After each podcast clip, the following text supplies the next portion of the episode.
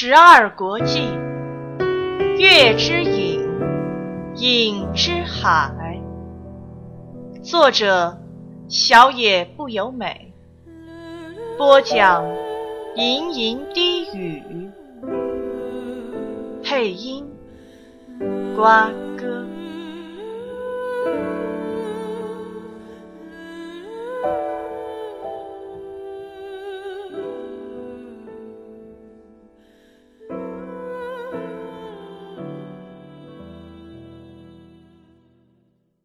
身手挺不错的嘛。男人甩掉血水，收起宝剑，说道：“呼吸丝毫未乱。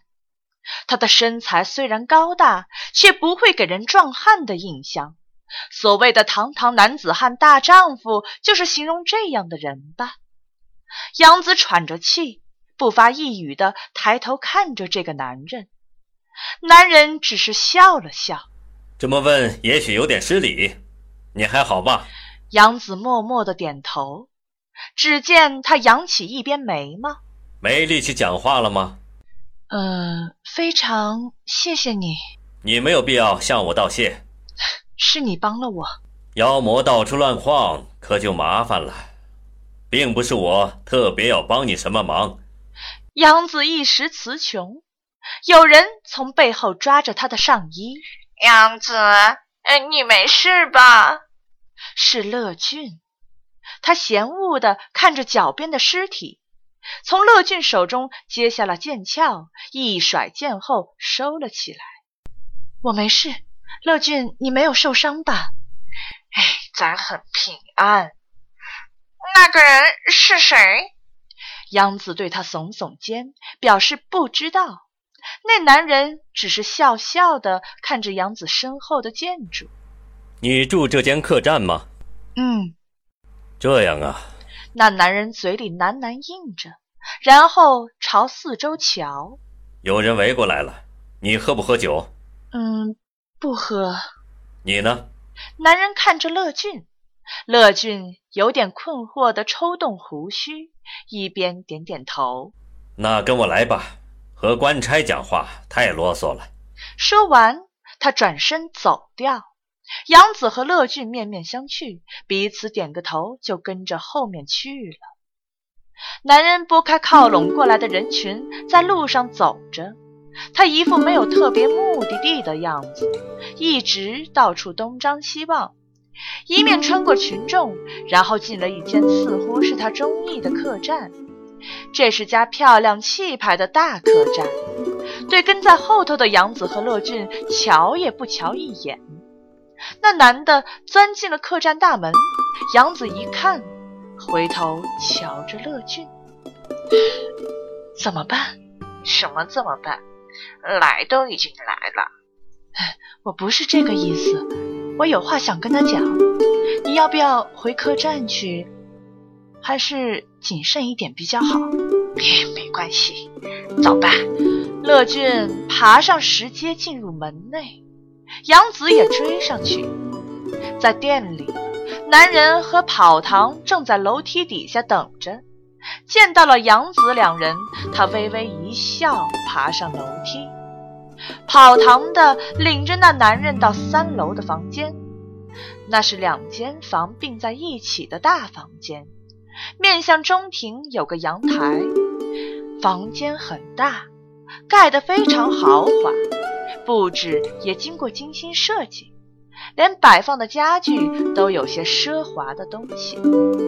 杨子忍不住有点畏缩，这比他曾经进去过的任何一家客栈都高级不知多少倍。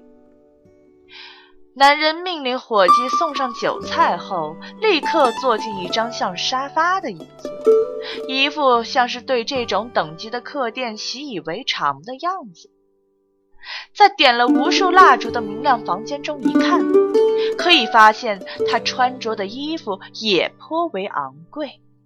请问，男人对着呆站在门口的杨子笑笑，坐。打搅了，杨子和乐俊对看一眼，互相点点头，坐下了。他们总是觉得不太放心。男人只是微笑着注视他们，并没有说什么。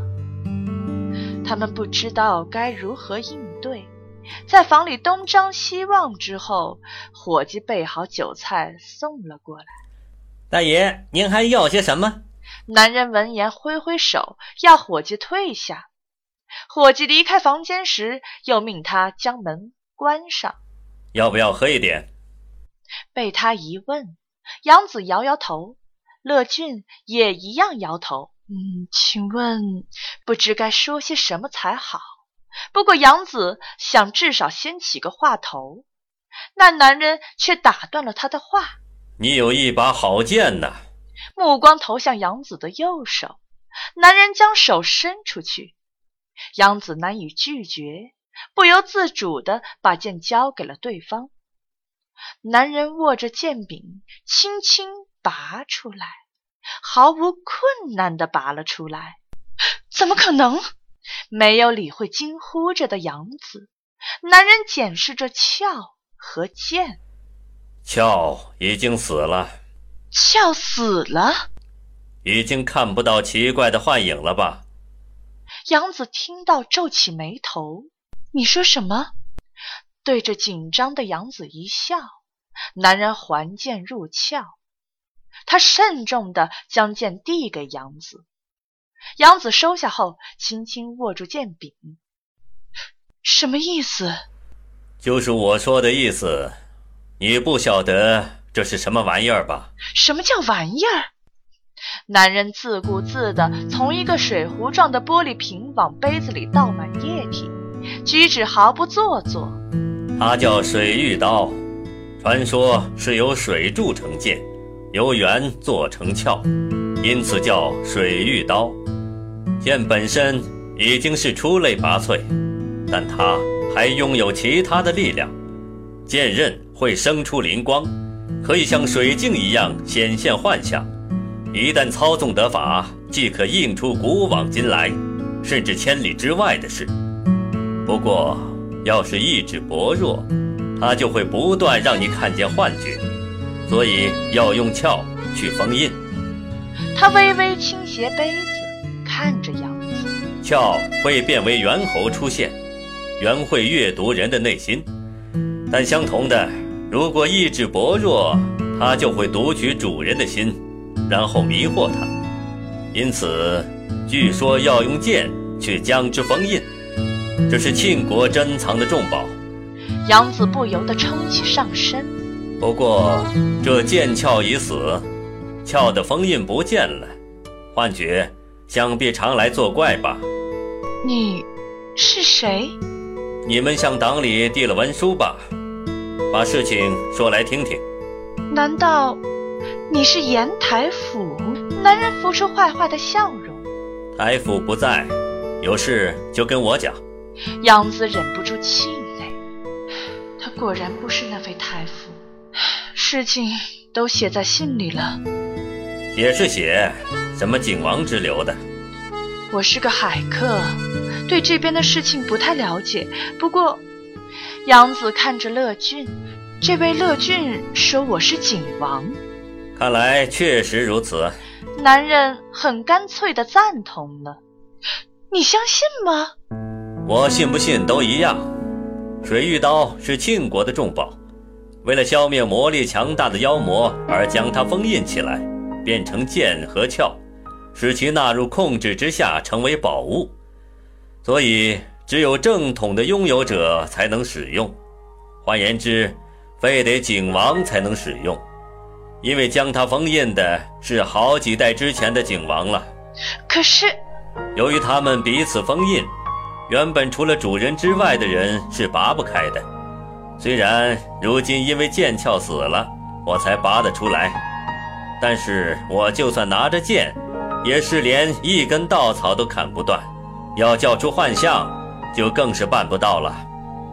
杨子直视着男人：“你到底是谁？”他绝不是普通人，竟然对庆国的事了如指掌。你先报上名字吧。我是中岛杨子。男人的视线转向乐俊，那上书的张青就是你喽？乐俊应了声，是赶忙正襟危坐。表字呢？乐俊。那你呢？杨子瞪着他，但是对那男人毫无威胁作用。我叫做小松上龙。对这个蛮不在乎的回答的男人，杨子目不转睛。你是海客？是胎果。我的名字多半被人家读成上龙，不过所谓的多半，也不过才几个人罢了。然后呢？然后什么？你到底是谁？是台府的护卫之类的吗？那男人笑了。啊哈哈！若要说称号的话，我是阎王，燕州国国君，阎。杨子呆若木鸡了好一阵子，乐俊则是僵硬的，连胡须尾巴都竖了起来。被人家一直盯着不放，他笑了，很明显的，他对这个情况是乐在其中。阎王，没有错，很抱歉台府不在，不过我想我应该也帮得上忙。还是你们非找台府不可？不是的，杨子说完这句话就接不下去了。他浅浅一笑，然后把手指浸在杯子里。还是话说从头吧。一年前，庆国的景女王驾崩了，谥号叫禹王，这你知道吗？不知道，杨子说道。阎王点头。舒觉是他的本名，他有个叫舒荣的妹妹，不知在打什么主意，竟然自立为景王。自立为王？君王身边有麒麟，王是有麒麟选的，这你听说过吗？嗯，有。禹王留下一只麒麟，它就是景琦。你知道景琦的事吗？见过一次，是他把我带到这边来的。阎王再次点头。禹王逝世，庆国王位悬缺。很快的，景琦就选定了国君。在禹王驾崩两个月后，从庆国传来了景王继位的消息。然而没有想到，他只是个伪王。伪王，点点头。阎王用沾过酒的手指在桌上写了“伪王”。王是麒麟所选的，未经麒麟选定而自立为王的，就称为伪王。当国君继位之际，会出现种种的奇迹，但是殊荣却没有。不仅如此，反而妖魔横行，蝗灾肆虐，怎么看他都不像是君王。我还是不……阎王伸手制止了正想发问的杨子。因为如此。显示他应该是伪王，调查之后才发现，自称为景王的就是禹王的妹妹殊荣。她虽是禹王的妹妹，但也只是个平凡女人，进不了王宫，因此也不足以动摇国事。我本以为不需要在意的。虽然满头雾水，杨子还是仔细的听着。不料他却出兵周侯城下。而且发布了景王继位的消息，人们无从判断真假。他们听到之后，并没有理由怀疑，便都深信不疑。然后他又宣称诸侯共谋封城，不让他这个国君进去。人民信以为真，就谴责诸侯。此时舒荣竟站出来，号称向奸臣宣战。他招募新的官吏、军队，自告奋勇者络绎不绝。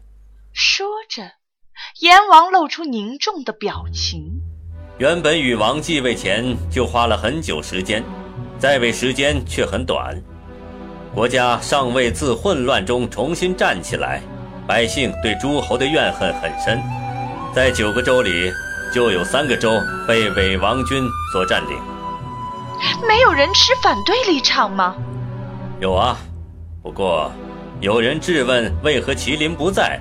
他就辩称景琦被诸侯藏起来了。更怪的是，不久后他真的让景琦现身了。他说是自己救出了被敌军抓起来的锦旗，因为带出来的是兽形的麒麟，大家更不会怀疑了。就这样，剩下的六州里有半数的三州又向伪王一方倒戈。他找到锦旗，那锦旗呢？应该是被他抓到的。难怪他没有来找杨子。虽然这不是最糟的情况。但杨子明白，离最糟也不远了。那么，是那个叫舒荣的女人派刺客来找杨子的喽？乐俊问道。不可能的，妖魔攻击人虽然是常有的事，但却不会四处追杀某个特定的对象，除非是使使令，那就另当别论。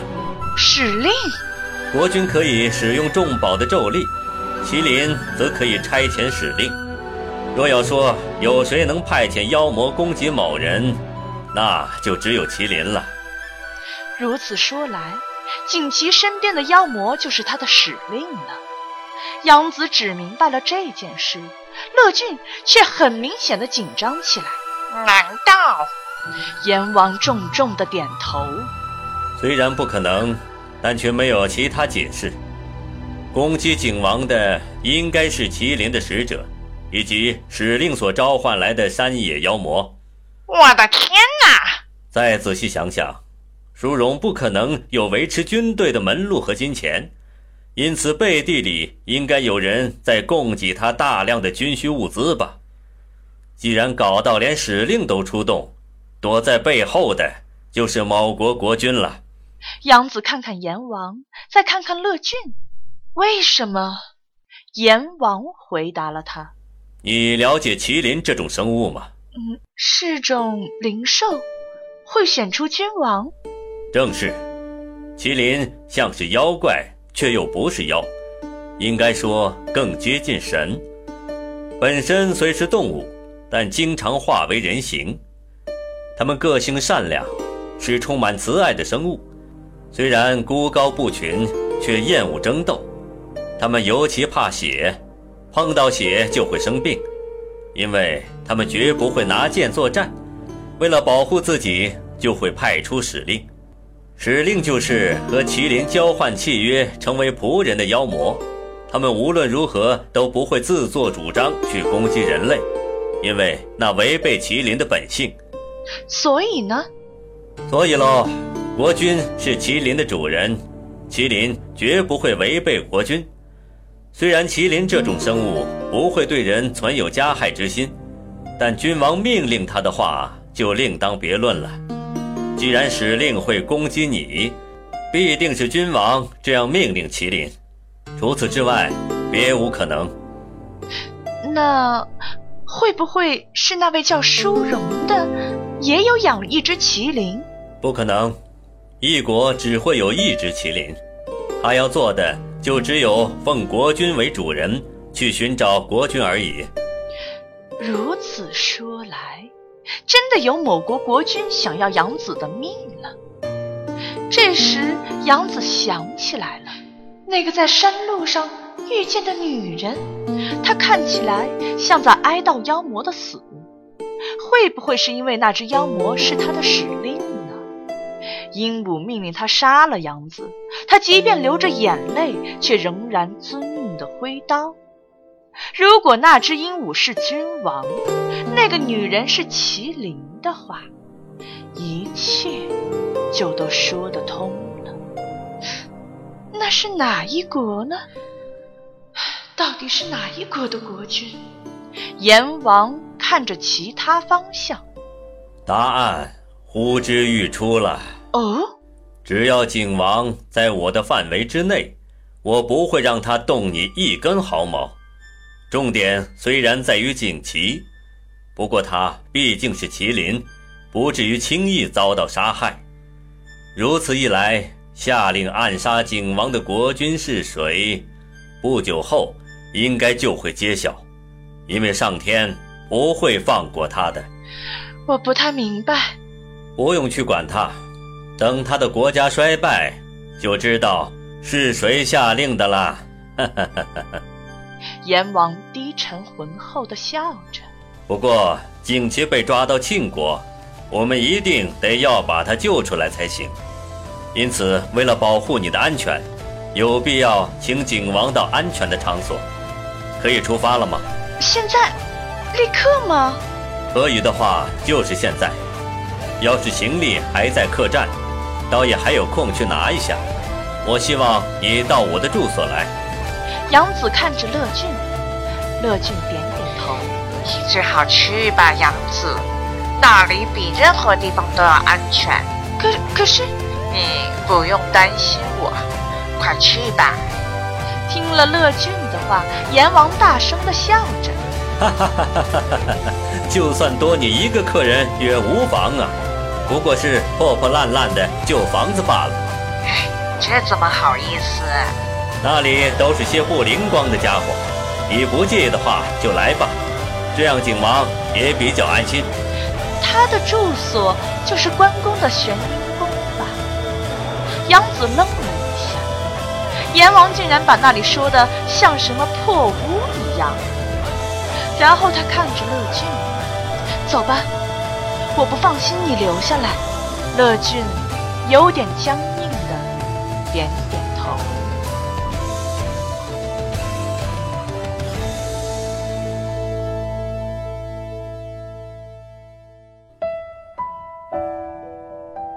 本集播讲完毕。